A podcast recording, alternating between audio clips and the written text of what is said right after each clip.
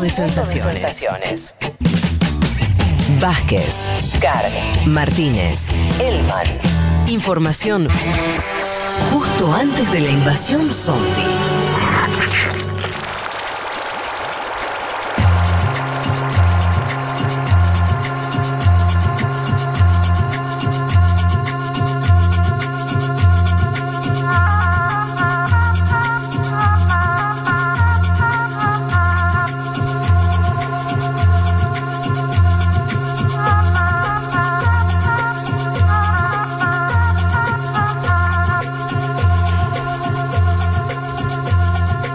Les habíamos dicho que uno de los temas que vamos a tocar en profundidad tiene que ver con lo que ocurre en Ecuador, más precisamente con esta convocatoria cristinista, podemos decir, eh, de, em, del expresidente Rafael Correa. Yo creo, ahora nos metemos en, en- en- en todos los detalles.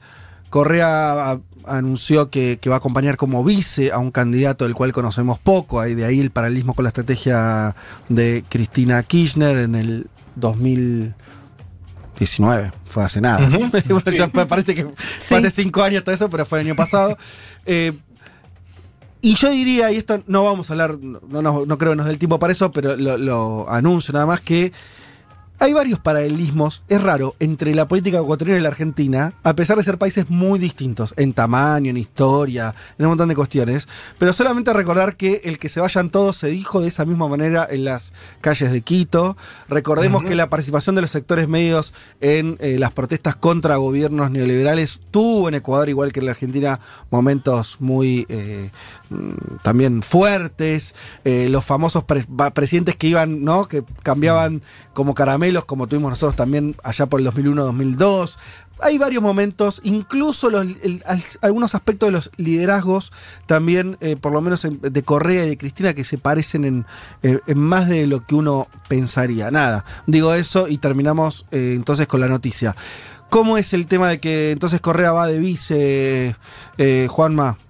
Sí, a ver, eh, lo que decís vos, el inicio, la intro, esto de Cristina Fernández de Kirchner, para mí abrió una ventana eh, para aquellos dirigentes políticos que en América Latina enfrentan casos judiciales similares, vinculados por ahí ¿no? a, a un intento de inhabilitación, proscripción de quienes lideraron nuestros países durante las administraciones eh, nacional populares, progresistas o de izquierda, esa ventana en la que mencionabas, que los expresidentes, en varios casos imposibilitados de buscar un nuevo periodo a la presidencia, sean candidatos a vice. Así el peronismo le ganó a Macri y viene bien mencionar que de forma contundente, en primera vuelta, ¿sí? Y si Ecuador ya se había inspirado, fe de esto que vos decías, Ecuador se inspiró en el eslogan, por ejemplo, de la década ganada. Ahora también se inspira en la fórmula anunciada en aquel video del año pasado, donde Cristina dijo que sería la vicepresidenta de Alberto Fernández, lo que siguió es conocido. La búsqueda parece ser similar en un concepto que es un expresidente omnipresente en la escena política de su país, Mm. más allá de estar viviendo en Bélgica, Sí. que irá, que iría como candidato a vice o que busca ser candidato, visto y considerando la condena, todavía no firme, la condena a ejercer cargos públicos que fue apelada. A mí me dijeron desde Quito, pregunté, por eso ayer hubo, tuvimos con la producción que si le ponemos tal título, si no le ponemos tal título a la columna, me dicen, vamos a dar pelea para que sea candidato a vicepresidente, pero por las dudas tenemos preparado un plan B, ¿sí? Por las dudas de que se inhabilite. Claro, porque la, la primera pregunta que te iba a hacer es, ¿por qué le van a dejar ser candidato a vice si no le dejan ser candidato a presidente? Bueno, la candidatura a presidente él no puede por el plebiscito que hubo posteriormente a su salida a Bélgica, él no puede. Claro, el- Ahora, el, pre- el plebiscito no habla de la fórmula entonces, en el principio. habla de la presidencia. Claro. Él no podría ser candidato a presidente. Bien, perfecto. Ahora. Sí. Está condenado, todavía no con condena firme, a 8 años de prisión y a 25 años de inhabilitación para ejercer cargos públicos. La vicepresidencia es un cargo público. Eh, O sea, lo que va a decir él es que, ay, como no está firme la condena, no pueden inhabilitarlo hasta que no tenga una segunda condena, una ra- ra- condena ratificatoria. Total, porque el tema está en casación todavía. Es decir, no, a él no lo pueden inhabilitar con eso y ahora encontraron otro mecanismo que te lo voy a comentar Bien. más adelante que tiene que ver con la inscripción formal de la candidatura. ¿Sí? Pero bueno, son todos, todos unos vericuetos legales, técnicos, podríamos decirlo. Pasó en Brasil, ¿te acordás con Lula? Ahora me estoy acordando. ¿Te acordás cuando, cuando Lula quería ser candidato y, no se sabía si convenía que, el Partido de Trabajadores lo inscriba o no lo inscriba, porque si lo inscribía después no lo dejaban participar y todo eso terminó la candidatura de Haddad. Exacto. A ver, eh, yo digo siempre que ellos buscan la salida argentina, pero la oposición ecuatoriana a ese proceso, que es ahora gobierno, dispersa, busca la salida brasileña. Claro, inhabilitación, que vayan a elecciones y que la pierdan. Todo esto son especulaciones. Se presentó el binomio, se llama Binomio por la Esperanza, ese es el eslogan de la coalición UNES, que fue presentada esta semana, más precisamente el día miércoles. Quiero que escuchemos, obviamente todo esto fue por videoconferencia, participaron periodistas ecuatorianos, eh, internacionales también. Vamos a escuchar el tono del expresidente aceptando ahora ser el vice de Andrés Arauz y después nos metemos en quién es Andrés Arauz. Jamás he buscado nada para mí. Eso no lo entendí el odio y la mediocridad de mis enemigos. Y por destruirme a mí, no les importó destruir nuestra tierra sagrada. Pero por ese desafío, acepto esta candidatura con alegría dentro de tanta tristeza, dentro de tanta tragedia. Mi abrazo solidario a la familia de las víctimas innecesarias del coronavirus, pero también a las otras víctimas, ese desempleado, esos jóvenes que ya no tienen seguridad, no tienen becas, no tienen universidades, no tienen adecuada educación, a las tantas víctimas, no de una pandemia, sino de un gobierno con negligencia criminal. Bueno, fuerte el gobierno con negligencia criminal. Yo también estuve hablando mucho en la semana con varias fuentes en Quito, en Guayaquil.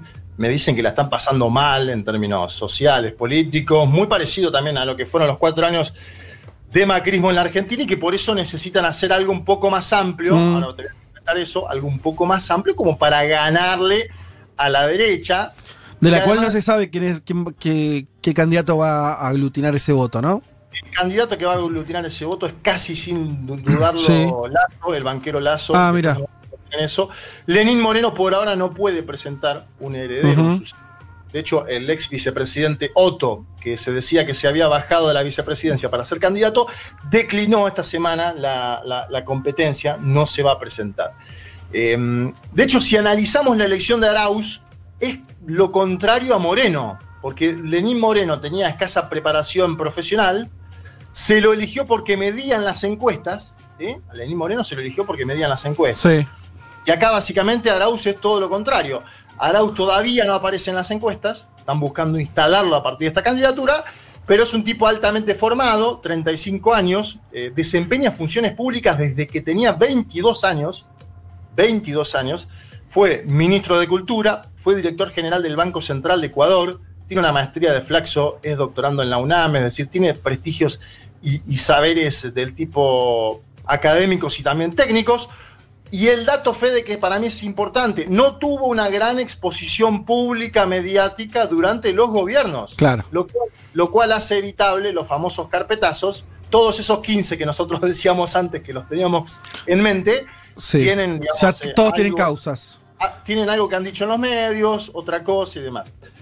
En off me dijeron, mira, hay una valoración que es. De hecho, perdón, Juanma, recordemos para la audiencia, eh, quien estuvo acá sentada con nosotros, Gabriela Rivadeneira, eh, estuvo detenida. Sí, no, no, no llegó. No, ya está detenida, pero estuvo eh, acusada. Estuvo asilada después de las protestas. Ah, eso, estuvo asilada. Asilada en la Embajada mm, de México en Quito viajó a México después, pero cuando le dan el salvoconducto lo detienen al padre. Todo muy turbio lo que pasó en Ecuador en el último. A lo que voy es, es, un, es un partido que se está jugando con la pierna bien alta y donde hay una persecución a, muchos, esto que vos decís, a muchos dirigentes del correísmo. Eh, que incluso nos contaban también que hasta el propio partido, ¿no? Que medio este, tuvieron que hacerlo de vuelta y demás.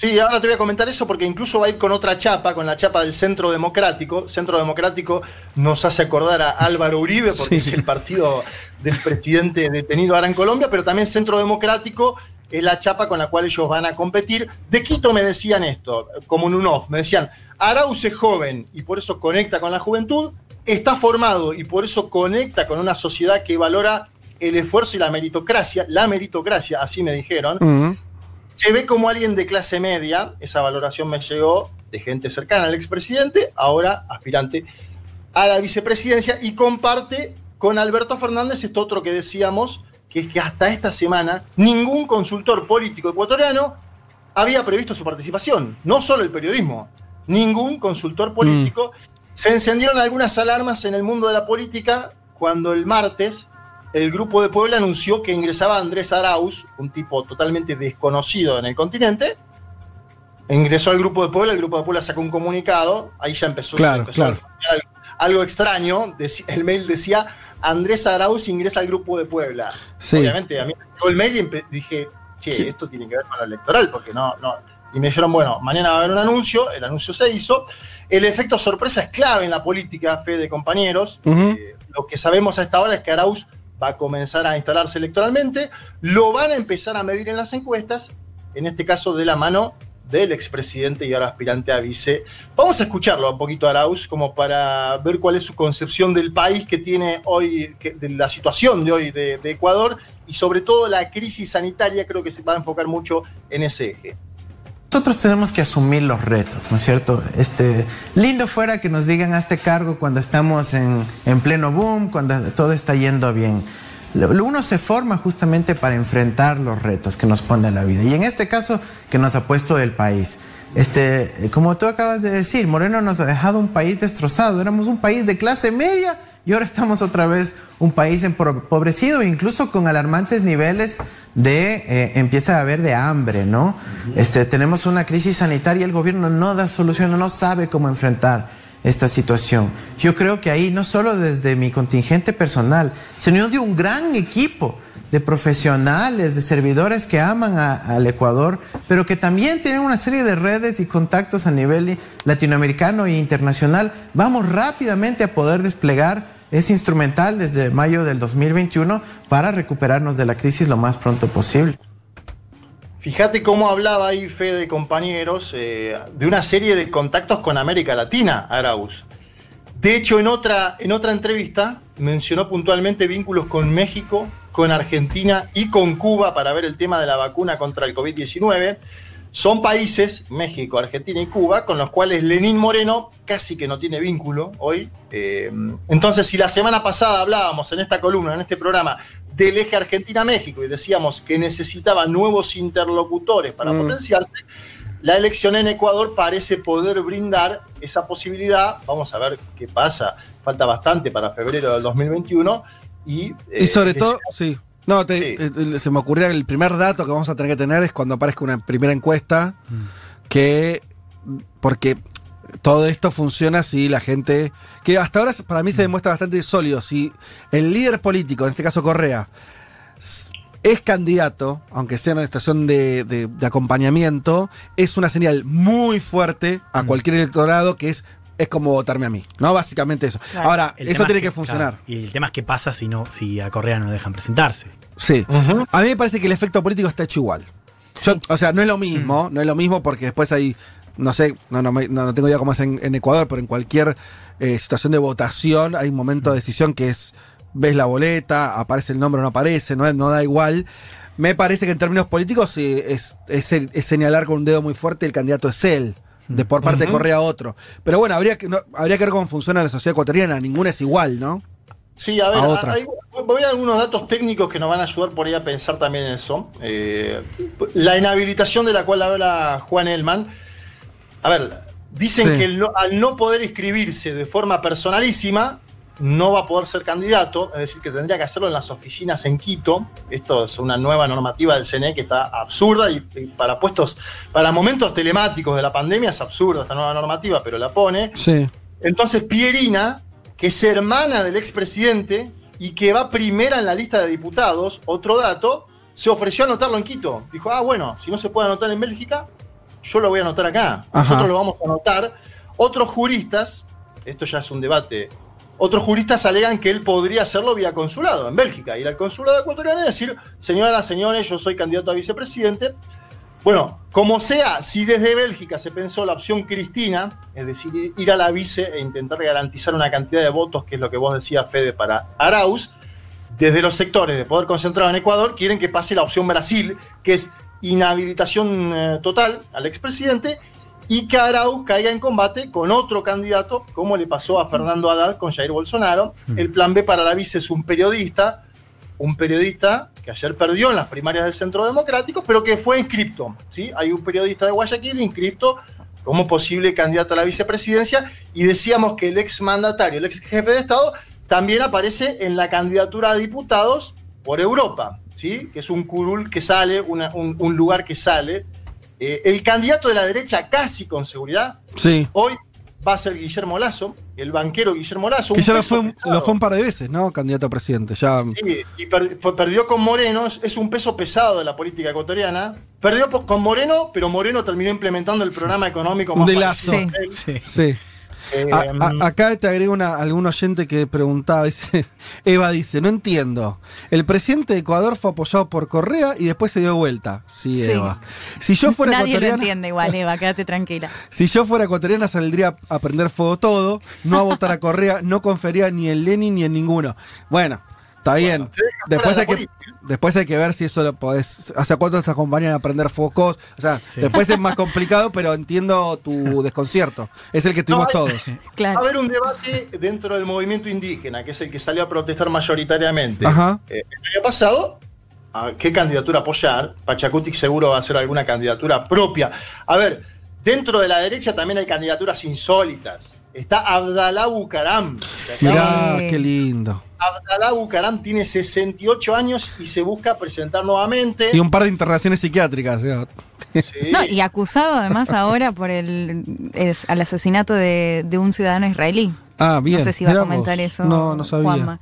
Vos, Mirá. Fede, no- nombrabas a el, el 2001 ecuatoriano. Sí, claro. El helicóptero ecuatoriano, ¿quién era presidente? Lucio. Lucio Gutiérrez. también se anotó. Lucio También. también, anotado. Digo, la mesa está Lucio, servida. Lucio sacó a uno y él fue sacado después. O sea, le pasaron el- el- la doble a él. Karma. Él saca, de, de hecho, a, a Mawad, si no me equivoco. eh, Maguad, que era, Maguad era asesorado por eh, Jaime Durán Barba. Y si- Vienen, vienen siempre a decir esto. Claro, claro. A ver, sí, llegó con eh, Lucio, llegó con apoyo del movimiento indígena y después termina O sea, eh, para, para, para no dispersarnos, estás diciendo que por un lado hay que ver qué hace el movimiento indígena, importante en Ecuador, aunque políticamente siempre hizo jugadas esta, o medio minoritarias, ¿no? Con candidaturas propias que no tienen después muchos votos y una relación tensa con Correa. ¿Qué otra, qué otra, qué otro gran apoyo, qué otra, qué otra movida ves por ahí? No, me parece que a, partir de ahora se, se empieza, va a ir por un lado la candidatura de Lazo creciendo y va a ir por otro lado la candidatura de Arauz creciendo. No veo, Mm. hoy te digo esto, falta para febrero, pero yo no veo grandes espacios para alguna candidatura intermedia en el Ecuador de hoy. La verdad que no lo veo. Me parece que van a terminar decantando en un balotaje y vaya uno a saber lo que pasa en un balotaje. Falta muchísimo igual para eso. Hay varias jugadas que todavía no conocemos de ambos lados, ¿sí? Por eso yo también te decía que puede ser candidato a la Asamblea Nacional. Y finalizo con algunos números de encuestas. A ver. Eh, una, una encuesta que hizo CELAG que me pareció interesante, que es que 7 de cada 10 ecuatorianos considera que el gobierno de Moreno podría haber hecho más en la pandemia para evitar muertes. Nosotros trabajamos en este programa lo que fue No, un el desastre. colapso sanitario en Guayaquil. De hecho, se está hablando de que hay 21.000 muertos más que el año pasado en Ecuador, Sí. que nadie sabe las causas. Esto vos en un momento trajiste cifra, Fede. Ahora ya son 21 muer- 21.000 muertos más que el año pasado, que se desconocen las causas. Evidentemente, el COVID-19 debe haber tenido algo que ver con eso. De una población Según- de 10 15 millones, ¿cuánto tiene Ecuador? Algo así. Una población muy menor a la Argentina, Chica, digo, para chica, digo, eh, no poder explicar 21.000 decesos es fuerte. Sí. 9 de cada 10 ecuatorianos manifiestan haber perdido económicamente durante estos meses. 9 de cada 10. Por eso la candidatura de un banquero hay que ver cómo pega en ese sentido. La mitad de las y los encuestados manifiesta haber pedido créditos o algún tipo de endeudamiento para solventar la crisis y predomina además un clima de sensaciones mayoritariamente negativas sobre las perspectivas a futuro.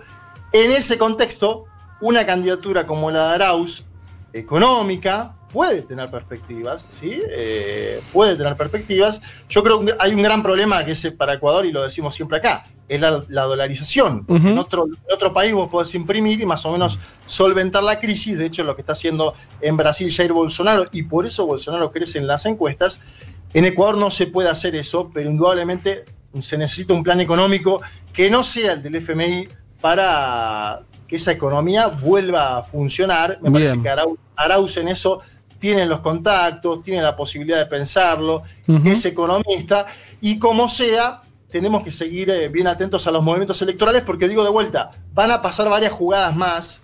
Eh, Claro. Todavía, todavía no conocemos el desenlace final, por ahora tenemos una candidatura a vicepresidente y a presidente que la conocemos, no sabemos qué fichas va a terminar moviendo la derecha, si la inhabilitación avanza o no avanza, y todo eso tiene que ver con lo que decías vos, Fede, con la posibilidad de instalar a un candidato como Andrés Arauz, que hasta esta semana era prácticamente un desconocido, pero que empieza a aparecer con todo en la gran política ecuatoriana. Y también, Fede, esto es algo que va a pasar en Estados Unidos, que puede pasar en Chile. Hay que ver el impacto de la pandemia en el escenario político electoral. Para mí, sin duda, la pandemia va a ser el eje central de las elecciones de acá, por lo menos los Pero Juanma, ahí te meto, te meto un matiz. Pero a diferencia de otros Sí. países, Lenin Moreno no se, no se presenta. O sea, eh, la elección, esto me estoy imaginando haciendo análisis eh, ahora, eh, que es la elección. Una cosa sería si, si lo que se estuviera juzgando es la presidencia de Lenin Moreno, y ahí me parece la pandemia, la cuestión económica, todo tendría un peso. Y otra si se está juzgando la vuelta o no de Correa. Son dos, la verdad que son dos eh, frames, ¿no? Son dos marcos de, que son muy distintos, que obviamente uno le convendría más a Correa que el otro, porque ¿no? Ya, ya lo vimos en muchos lugares donde la polarización y se además tener los medios y demás, bueno, bastante fácil eh, instalar. Me, me parece que ese, ese debate está. Si querés te leo un par de mensajes en, re- en relación a tu columna. Dice. Neuquino, eh, votar a Lenin también no era votar a Correa en la elección anterior. La gente, sí, sí, Sí, era el candidato de Correa, Neuquino. Pasa que después Lenin dijo, no, no, pero Correa era el diablo, hizo algo que nada que ver, lo cual es, hay pocos ejemplos de separación de delfines Claro. tan rápido y tan extremo, porque es como si... eh, eh, fue exactamente su oposición después. O sea, eh, los persiguió. O sea, no es que no es que se diferenció, realmente hizo lo contrario, pero sí, era como vos decías. Lo otro, Destruyó el partido, ¿no? El partido Alianza País, que hoy está casi extinto. Sí. Lo destruyó Lenín Moreno porque se lo apropió. O sea, se lo, se lo apropió porque no era el partido de él, evidentemente. eh, y lo destruyó electoralmente y ahora es una chapa que no sirve para nada. Y después fueron por la chapa Fuerza Compromiso Social, que es la 5. También la intentan inhabilitar ahora. Entonces tienen que ir con Centro Democrático, que es la 1. Eso también evidencia, fe de compañeros, lo, que es la política hoy en Ecuador, ¿no? Que Ari- cambia- sí. cambiar minuto a minuto la, la- la lista con la que tenés que presentarte, una cosa totalmente absurda. Ariel de Mar del Plata dice eh, que la voz de Arauz tiene un tono muy parecido a Cristian Castro, me gusta, dijo bien. Oyente ecuatoriano dice, Pachacutic nombró a Yacu Pérez sin las bases indígenas, su binomio es, un re- es una representante de la derecha guayaquileña, las bases Bueno. denuncian poca democracia interna, bueno, por eso decíamos siempre convulsionar las internas indígenas ecuatorianas son, son bravas. Eh, mm, Bien, ¿qué más? Eh, eh, eh, eh. De hecho, hay un sector de indígena de Cotopaxi que ya dijo que va a apoyar a Arauz eh, en Bien. esta semana. Ah, y también eh, de Ecuador nos eh, advierten. Declararon su candidatura a Novoa y Sí, Otto, total. que ya lo habías dicho, eh, Otto Lo lo dije, Sonnenholzner. El, el bananero Novoa no, pero eso, eso va todo a Lazo. Todo esas Claro. Bueno, por eso el oyente, claro, el oyente dice toda una señal de la derecha como de cierto agrupamiento, ¿no? Eh, así que, bueno, en fin. eh, si, si no tenés nada más para agregar, este, damos por cerrado tu columna. Nada más, compañeras, compañeros. Vamos a seguir porque esto Obvio. es minuto a minuto. Así es. De todos los países que hoy existen en el mundo, solo 22 no fueron invadidos por Gran Bretaña al menos una vez en su historia. Ah, delicias del primer mundo.